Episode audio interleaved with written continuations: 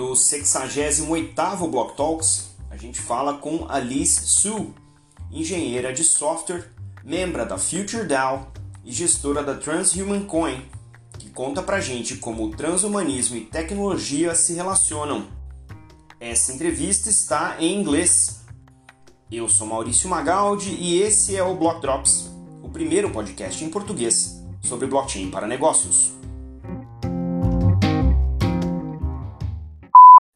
Notícias que você ouve aqui não têm qualquer vínculo com o meu trabalho atual, não configuram nenhuma forma de patrocínio, propaganda ou incentivo para o consumo e têm o foco exclusivamente educacional para o mercado.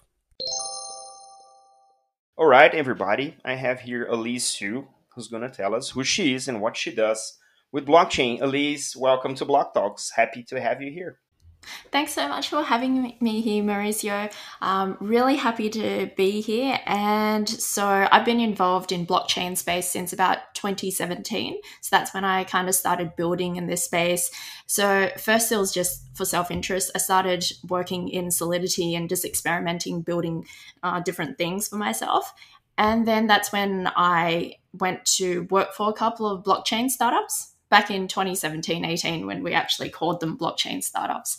Now we just call them web3 so so these two startups one of them was around building payments system for the developing world. So we really wanted to bank the unbanked. And then the second was around how could we build these bots which were talking to each other but also exchanging data and it was um, via some network. So these are very early days, and um, interestingly, both of these startups they're actually no longer around, and it's really interesting to see that. You know, it's like the people who decide to just continue building during the crypto winters, you know that they're in it for the long haul.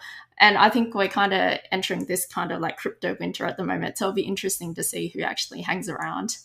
Um, so uh, after that, I kind of got a little bit disenfranchised with just crypto and blockchain in general. I just saw a couple of shady things happen. And of course, like even today, like there's all these shady things like rug pulls happening, but it's happening less and less because you set up, they set up the teams a little bit better and then they put in these locks and incentive structures, which keep these teams hanging around for longer, which I find is really good.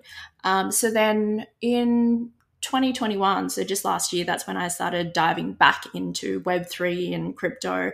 And that's when I started being part of these um, crypto teams and, and, DAO teams. So I'm part of the core founding member of um, crypto and DAOs, including Transhuman Coin and Future DAO. And I can talk a little bit more about what they do. Absolutely. Interesting experience. I think most of the people that are currently building stuff on what we're now calling Web3 sort of started off around 16, 17, and then went through the whole roller coaster of, you know, prices and appreciations and scandals and ICOs and all that stuff. Um, and, and hopefully, um, if we are going into a bear market, now that there's attention to this across the industry and other industries as well, uh, I think we're going to enter. I, I call bear market build season because that's exactly what it is. I agree. Um, so yeah, hopefully that. So can you elaborate a little bit more on uh, or your initial experiences and what challenges sort of erased those startups from the surface of surface of the earth? Because it's interesting, and I wasn't planning to go into that, but it's interesting for the audience to understand you know what is like critical success factors and, and, and, shortcomings that you know if you're building a blockchain startup you have to pay attention to. I think community community is one thing that you need across any type of web3 project. So this is something that i've just learned probably recently. I probably didn't even really understand that fully back in 2017 so the projects that I've seen that have longevity are ones that have built up a community, whether they had that initially or whether they just like slowly did that throughout the process of building their, their startup, basically. Uh, that is the one criti- critical success factor. So, what I saw with very, very early projects is that uh, we, we saw a lot of ICOs and they raised a lot of money, millions, hundreds of millions of dollars. And so you have these teams which are very crypto rich. They're sitting on a lot of money, but and then they just continue working on cool stuff. They continue pumping out these pro, uh, products, but they don't necessarily have any customers or even a community which they could actually get some feedback from, or actually building something for a community or which the community asks for. So that is uh, that's what I'm have seen a lot of. But then moving uh, forward to um, 2022, I'm seeing that a lot of people are actually actually starting with communities. So, for example, you've got these NFT projects where they're they're even before launch, they're just getting a bunch of people together on Discord, and they're having all these like discussions, building up hype, and then you see them launch their um, actual NFTs um, a couple of months later. Got it. So, in, in that sense, you're now involved with two organizations. I want to say organizations because that's ideally what they end up being. And can you sort of describe, like as as you just said about community, what are these communities from these two orgs uh, rallying after that you're you know helping organize and build? I'll tell you a little bit about the story about, behind Transhuman Coin. So we started a community called Transhumanism Australia about seven, eight years ago. So, what transhumanism is really about is it's a movement where we have a community of people who believe in using science and technology so that we can overcome the limitations of human biology. So, some very concrete examples include using brain computer interfaces. Uh, we've got exoskeletons. So, anything which allows us to achieve the three pillars of transhumanism, which include super longevity, super well being, and oh, I'm embarrassing myself because I've forgotten what the third pillar is, but it's really about how can we be better biologically and overcome these limitations. So, what we have done with this community that we built over time and which we've put a lot of effort into is that we found a way where we could actually uh, empower this community and we're doing this through this token called Transhuman Coin. And through this token, when you hold this token, it's essentially a signal that you are a transhuman and you support the transhuman movement. And also that you decide to perhaps interact within the transhuman economy. So I kind of like to think of each crypto as its own economy and it produces its own GDP. So within Transhuman Coin, we've um, not only do we use this to empower our community. So if you hold on to the token, um, you, you do benefit from the increase in the token price and also as a signal to the society that you are transhumanist. Uh, we also have this built into the tokenomics where a percentage of each transaction goes to a donation wallet. And uh, when we build up that donation wallet, we donate the proceeds to worthy causes. For example, things like um, GoGo Tech is one organization that we've donated to, and they are known as the Tesla of wheelchairs. So they make autonomous EV wheelchairs. And other ones are, uh, include Lifespan.io. So they are a funding platform for biotech longevity projects. Interesting. And in, in terms of the um, community and the and the potentially the DAO itself, how are you setting that up? Is the token also governance token? And what aspects of the org um, is the token trying to govern? Ah, okay. So with so separately, this is my other project I work on, um, which is called Future DAO. So we're still in the phase where we're kind of developing things, and we haven't deployed the DAO just yet. And the the idea that I have, and which the the team will also have to work towards, is that um, we will use these tokens just for. It's not for price appreciation or any speculation, but it's really a utility token, which will allow people to be able to vote on how the the DAO progresses. So I would say that we are, I suppose, a group of people who want to. So Future DAO is a community of people who want to fund and support Web three projects which achieve radical impact. So through this DAO, we are making decisions on well which web3 projects do we want to support where do we want to put our funding towards and so when you hold when, when you contribute make a con- contribution to the dao treasury you will get governance tokens in return which give you power as a dao member to vote towards which uh, projects web3 projects to support. Got it. Now, if if we are to be um, humans with super longevity or superhumans with super longevity as as prescribed, um, we ought to have a planet. And one of the aspects that is most critical, and maybe maybe rightfully so, but right now the blockchains that exist are being criticized by having a an increased carbon footprint, which we all know has direct impacts in global warming and whatnot. So, how how and which blockchains are how you're assessing blockchains and which blockchains do you see more suitable to projects with that type of um, in you know core value uh, I as as you have in, in both of these two projects. Yeah, that's a good point. There's a lot of FUD around Bitcoin, blockchain, etc., and how it's warming up our planet and it consumes a lot of energy.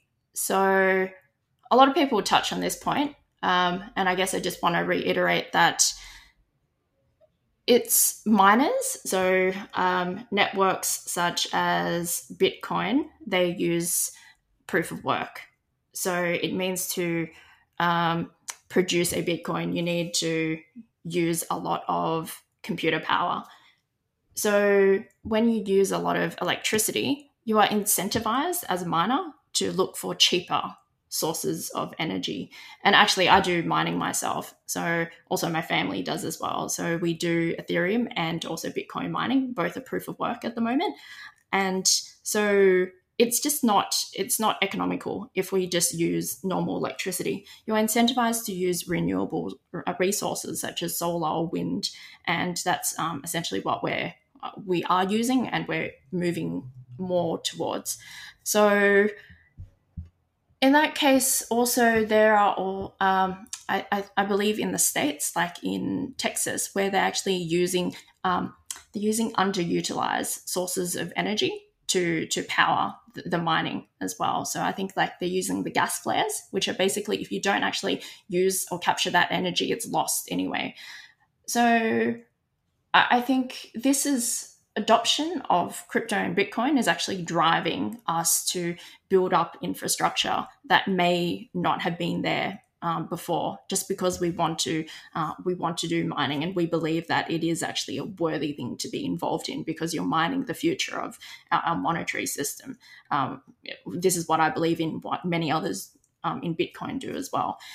So then we get to the point where well what about the the networks there are other networks which don't use proof of work so there are networks which are using proof of stake, for example, and many other types.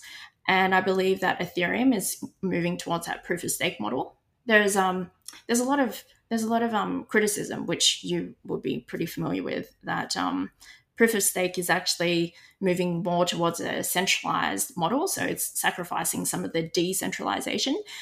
Um, but but what we do get on the positive side is that it's um, it's better for the environment. It consumes a lot less power. Um, it's also cheaper, and you'll probably have like um, cheaper cheaper network costs as well. There's a lot of there's a lot of attention on the gas price of Ethereum and how transacting on it is just it's not workable. You can't actually do any proper work on it, and it's also locking people out because of that gas price. Like you buy an NFT, which might cost say ten dollars, but the gas price you pay is hundred dollars. Um, so the we have we have taken all this into consideration. So consumption of power, um, if it's if it's bad for the environment, but also the the costs of being on a particular network. So for Transhuman Coin in particular, we have chosen to be on the Binance Smart Chain. There is uh, there is some centralization and other sacrifices that we've made, but um, yeah, in, in totality, we think that it's one uh, a, a, decent choice. Um, for Future DAO, we haven't actually really decided just yet, but we are using a lot of off chain tools. So, for example, Snapshot, we're going to use that for off chain voting. So, that's for a multitude of reasons. Um, one, because it, when people have to pay gas, it disincentivizes people from voting, and we want as much participation as possible. But second, of course, there's like the the, the um, considerations around like, is it bad for the environment to have to, you know, yeah, do everything on chain?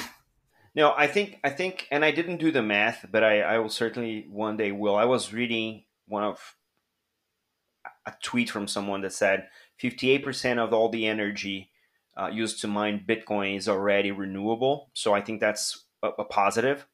And if the, not even if that's the case, but I would argue that one physical dollar bill has a bigger carbon footprint than the one dollar in Bitcoin, whatever the market is. So, um, someone, if, if, you're listening, you're good at math, please do the math. But I think this is uh, a, a, a, point of contention that um, the especially for the non-initiated pragmatic, uh, I think um, just you know do your own research. I think you'll find a lot of value on the technology and the decentralization uh, that is probably you know as better problems to have than what we're going to have the current monetary system. I would argue. But anyway, so looking looking towards uh, the industry, and and I know, and from from your uh, LinkedIn posts, Elise, that um, you also have some criticisms towards the state of the industry, right? So I would pick your brain into what you think are maybe, I don't know, top three bigger issues of the crypto industry right now that if we don't tackle them, we'll end up probably in the same place or on a worse place than where we are right now. What would you think about that? Top three. The first one would be probably lack of clarity around regulation, especially around DAOs, but but also around crypto as well. So I, I just want to talk about maybe DAOs first. So Wyoming has come up with this Wyoming DAO LLC uh, legal structure. Uh, there has been a lot of criticism in that um, uh, that it's it's not it doesn't address all the problems around DAOs, especially because there's different types of DAOs. Some are a little bit more centralized, some are decentralized. Centralized in terms of it kind of represents the very traditional org structure where you have this exec team and they are the brains kind of thing of the organization. Um, and and the fact that a DAO can be very fluid. So you may have people jumping in and out and they're not actually registered as part of that legal entity. So I, I believe Wyoming DAO has tried to address that um, in some ways, where you can choose to say um, include everyone who's part of that DAO as part of the registration, or you cannot. Um, also, around DAOs, it's because you have members that are in multiple jurisdictions, it's very difficult to say how which laws apply to where um, and, and, like to whom. So I, I, think there's a couple of DAOs out there, such as the LAO, um, L-A-O, which has kind of it's i would say it's one of the example DAOs that you can look towards if you want to try and stay as compliant as possible. Now the way they've done it is that they've limited to about 100 members. They only allow people who are based in the states to be involved and also it's um, closed so it's only open to uh, sophisticated investors and not just anyone in the general public can join so this is just one example of how you can do it, but it doesn't mean that this is what you have to do. There's really, even on the website for the LAO, they actually say that there isn't, um, we, we, we are just trying to work things out ourselves, that it doesn't represent that this is what you actually have to do. Then there are other DAOs on the other end of the spectrum where, well, most of them are actually led by these pseudonymous people and they do they do anything and everything and they're probably also launching securities which can be a concern um, so yeah there's like and they're not even registered either they're literally and i believe that that is kind of that's probably more of a truer sense of a DAO, where it's like you're not any any um, entity that you register as. It might not be the the right fit for a DAO, but you can certainly have a limited liability wrapper around the DAO, um, even if it doesn't fit entirely how the organization is run or structured. Um, so so yes, that the first point is probably the lack of clarity around regulation but which I believe that a lot of um, countries are working towards. Um, in Australia, I do want to point out that we are having some discussions um, in the yeah in the different levels of government um, around how we can regulate DAOs and our our securities agency ASIC they are actually, um, I, I, believe the chairman said that they're really interested in conversation. They don't just want to apply blanket regulation because they understand that there's all these different types of DAOs. There's ones which are more about funding, there's one more which operate more as a social club. So it, it's very hard to say that you you can do this or you can't do this. I think they're very interested in just understanding more about how DAOs work, the different types of DAOs, and um, providing a little bit more clarity around that. I do believe that Australia is quite good in providing clarity around crypto. So, what is regulated and what is not. Um, so, what is considered security, for example, what is considered a commodity? In Australia, they consider Bitcoin as a commodity, and then you just have to pay your taxes around that. When it comes to other altcoins, um, I believe it's a little bit unclear, but most would probably fall under um, de- depending on how you offer it, how you structure it, it will probably fall under some securities law, which you would need a financial services license for.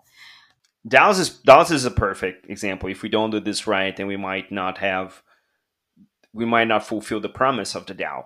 I, I fully agree, right? And that whether we want it or not, we'll rely on what I would argue is regulatory integration, not regulation. I think thinking about regulation means that external voices from the industry are trying to regulate an industry they don't understand. I'd rather have regulatory integration, which means that the regulators are now part of this new industry. They understand the implications, they understand their role to play, and they are willing to even write law on code to make that function as a real industry. So that's my only difference in terms of what you just said is that I feel that we won't have what we need if regulators don't jump in to the boat and row with us because then it's everyone is looking from the outside outside looking in and it's never a good conversation to have because they it's a different perspective. They don't understand what they're trying to regulate. Well they can't do that you know um, like to, to the best extent of you know their capabilities if they don't understand what they are. So that, that was that would be my only um, sort of additional point to what you just said. But I fully agree that DAOs uh, are a important piece, and, and they have a big promise for the future of you know society itself. Right? I mean, we're talking about even liquid democracy, right? So it's it's important to have that laid out and integrated to the extent of the industry or the society itself uh, for it to be successful. But I'm answering your question. That's I'm interviewing you, not the other way around. So what is what is uh, item number two? yeah, sure. Actually, before I go into it, I did want to add to your point. I, I fully agree that we should. Um, it's it's more about a consultative approach, and in Australia, because that's your only jurisdiction I'm familiar with, we do have this organisation. Um, this what do you call it, industry organization called blockchain australia. And then they work very closely with the government do these consultations and roundtables. So I, I believe that this is kind of the first step kind of thing which I, i'm yeah I'm, I'm looking forward to seeing more of it. It's a journey. It's a journey. Absolutely. Definitely. The second one the second one would probably be around um, structuring the the incentive structure tokenomics better with teams. So, like I earlier mentioned, how 2017 we actually saw a couple of rug pulls, um, teams not delivering. I think we need to continue to think about ways how we could actually incentivize, um, you know, teams to deliver. So in in traditional startups, you have these shareholder agreements with these like vesting cliffs, so that if you deliver, um, so you don't get all your equity allocation at the beginning, but um, let's just say there's a vesting period of three years, so that maybe upfront you get about 20% of your allocation. And then if you continue delivering and you stay on for the next three years, then you get 100% of your allocation. I believe that this is being replicated in crypto teams increasingly. So you have these like vaults and lockups. Um, you have yeah, there's all these, and, to and you actually have these tools which enable you to do that. Um, so, for example, in Transhuman Coin, we uh, we have our liquidity 100% locked, so there is no chance of a rug pull we can do. And um, there's other tools like the other one that I actually have tokens of that I cannot remember, but yeah, it's I, I am seeing that there are there are more structures in place which um, which don't allow these like nefarious schemes to happen. Uh, the, third is probably that if we are looking at working towards true Web3, then we need to think about how we can do true decentralization. Otherwise, we're just replicating Web 2, like you said. It, it's no different. Um, I'm going to use DAOs as an example. So there's a lot of DAOs, um, like Jack Dorsey. You would have seen his criticism that we don't own Web3. LPs and VCs do. And that is, I'm seeing increasingly the case because we've seen um, Pantera Capital, uh, Andreessen Horowitz, and and uh, Paradigm um, VC firms, which are increasingly investing in a lot of these DAOs. And I assume that they're probably holding a lot of these tokens and probably hold a lot of the, the voting power. Um, I also see Moloch DAO. Moloch DAO actually originated as the, the DAO which was to drive development of Ethereum 2.0. So then Ethereum Foundation and many of the early people involved in Ethereum, they hold most of the voting power. So essentially what you're seeing is, and I, am I'm, I'm just going to assume that when VCs hold, um, I mean, invest in these uh, DAOs, that they are holding uh, maybe a good good proportion of the voting power potentially that um, in this case it will lead to some centralization. Whereas when we're looking at DAOs literally decentralized autonomous organizations we assume that it should be decentralized and should have power which is shared by all so I think we need to be careful now I'm not against taking taking VC money um, and I understand that in order for some DAOs to operate properly, they need some money. They need some actual capital they can they can work with so that they can pay their core team members or their contributors. But if we are really truly serious about building Web3 and, and doing DAOs properly, then we really need to be thinking about uh, are we actually just replicating a traditional organization? Because if so, then there are better ways to do it. We don't have to mess with with um, all this all these like tooling and also just messiness of getting 100 people to put in their ideas it's it's chaos like I, i'm in a few DAOs myself and every time i go into their forums or even like look at their proposals i think this is chaos i'm looking at maybe like 50 proposals going at once oh this could be a function because of, of them not managing their proposals properly but um, I'll, I'll go into the proposals or even their their Discord, and I think, oh, this is just chaos. Surely there are better ways to do it. And if if um and if these DAOs actually are quite decent uh, centralized with the core team that barely changes, then I just don't really see any point in using a DAO structure. You might you literally might as well just um, register a company, run it centralized. I expect that there's there will be a happy medium between complete centralization because that means everything's retail. And as, as you just said, organizing a thousand people across one proposal is, is like work enough. Imagine running a, a complete organization like this. um, that's super flat and super distributed. Um, it, it, has its own challenges.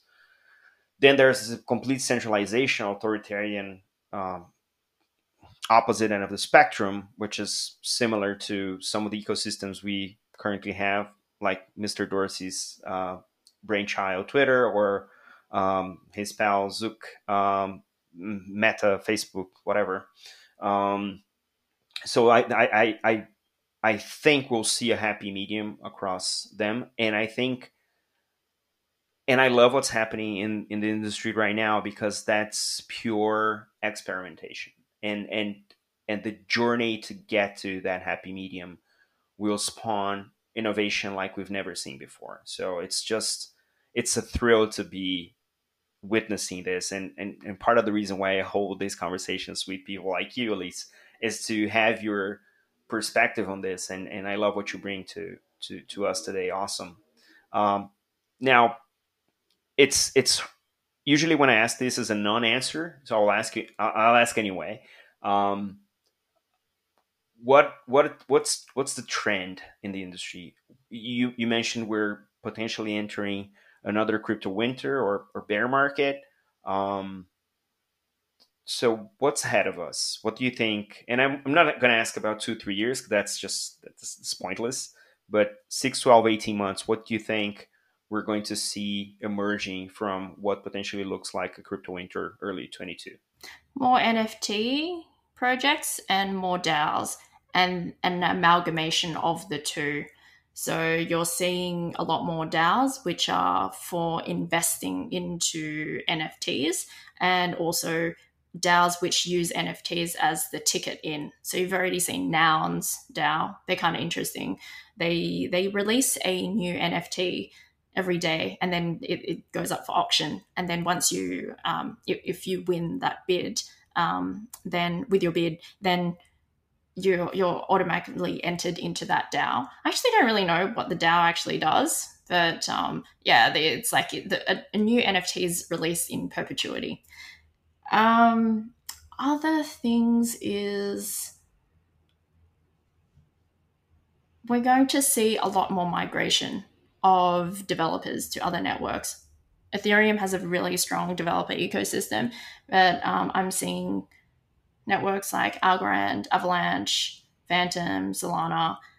These these developer communities are very nascent. So I have been talking to a couple of Solana developers, and they say that look, if you're after documentation, um, you're probably going to have to reach out to someone from Solana Foundation or something, and you're probably talking to like the head of something there. Like you, you probably won't be able to find your answer just on Stack Overflow or like just by googling. Um, so I am seeing some migration, but at the same time, what I'm seeing is also that it can be difficult for people to actually want to start developing on these chains and just makes life so much harder because if I don't have proper tools to work with as a developer, then I'll probably just go for the easier path, which is going to be Ethereum because they have all these like, you know, APIs and, and other things that I can work with.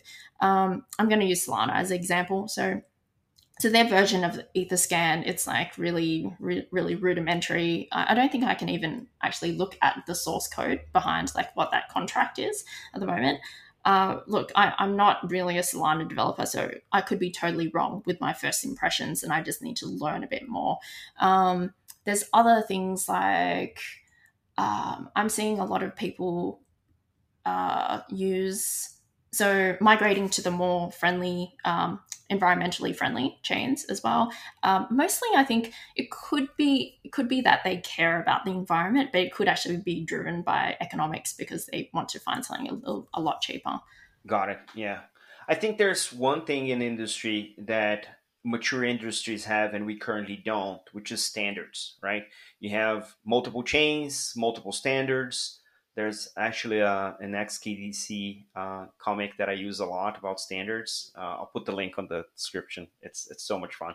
Um, but what I what I think we're seeing is that again, as to your earlier point, these are community driven ecosystems. So the communities like like hap- like what happened with Ethereum, and because Ethereum is in year five or six already, so there's a, a good uh, head start on the maturity of the tooling and the documentation and, and, and even the organization of the open source um, uh, code base. So I think um, these other um, ecosystems will eventually mature. But one thing that I'm seeing as a trend, and you, you know, I, I want to just pick your brain about this as well, is that most of the new chains uh, have someone developing an EVM, meaning they can process Solidity uh, coded smart contracts on top of their chains because now they have this EVM capability uh, that runs on top of their chains as well, which I think would help scale the development code base uh, or the, the developer uh, developer communities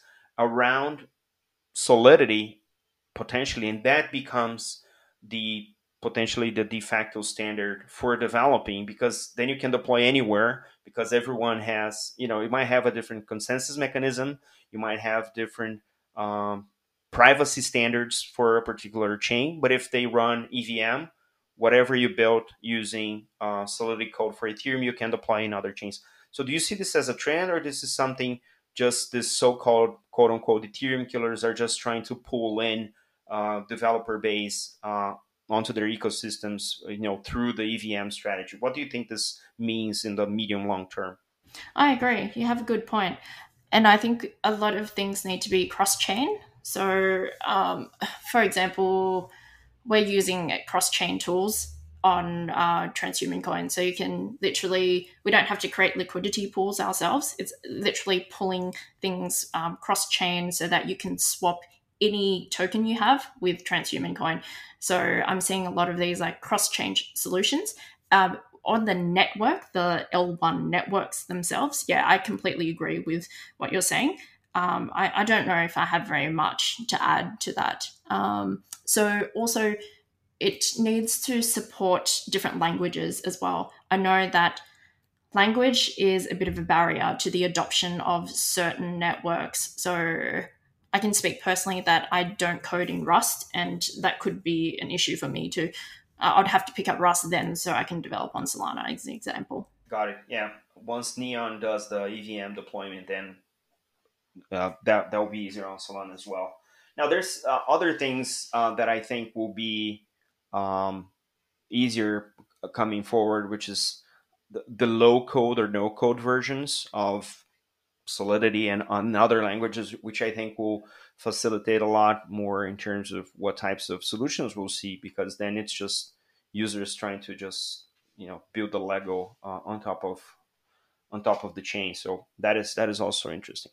Now we're we're approaching our uh, allotted time, Alyse, and I want to just you know thank you so much for a bunch of your insights. This is so amazing to see uh, you know a perspective from someone who started off uh, back in 2017, and I was sort of working to uh, build a new infrastructure of how we do things online. So thanks for thanks for uh, taking the time to join us and share uh, all your insights. I just wanted to you know have you you know put out your final words to you know how the people can follow you on on socials, how they can get in touch with you and, and understand what you guys are building. Uh, so that they maybe potentially can you know contribute as well. So and again, Thanks. Thanks so much for having me on the pod. So you can find me on Twitter at Alyse Sue. So that's A L Y S E S U E, one word. And you can also find us at Transhuman Coin. So our, our ticker is THC. And also you can join the Futr DAO community. So you can check us out at Futr DAO. So that's F U T R D A O dot X Y Z. Awesome. So Elise, again, thanks. The doors are always open. If you have anything new you want to share, just uh, ping me. We'll we'll jump in and do something like this in the future. Thank you so much. Talk soon. Bye. That sounds amazing. Thank you.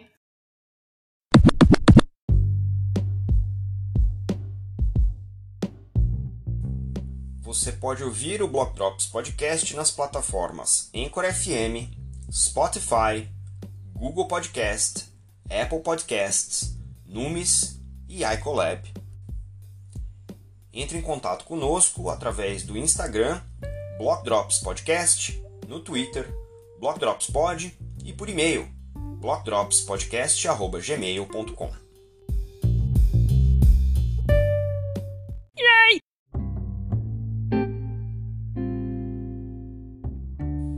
um salve para Alisso, que tomou esse tempo aí com a gente para contar sobre todas essas coisas novas, complicadas e que a gente precisa resolver para ser um transhumano. Os links que ela menciona na entrevista estão na descrição do episódio de hoje. A gente fica por aqui. Stay rare, stay weird, LFG.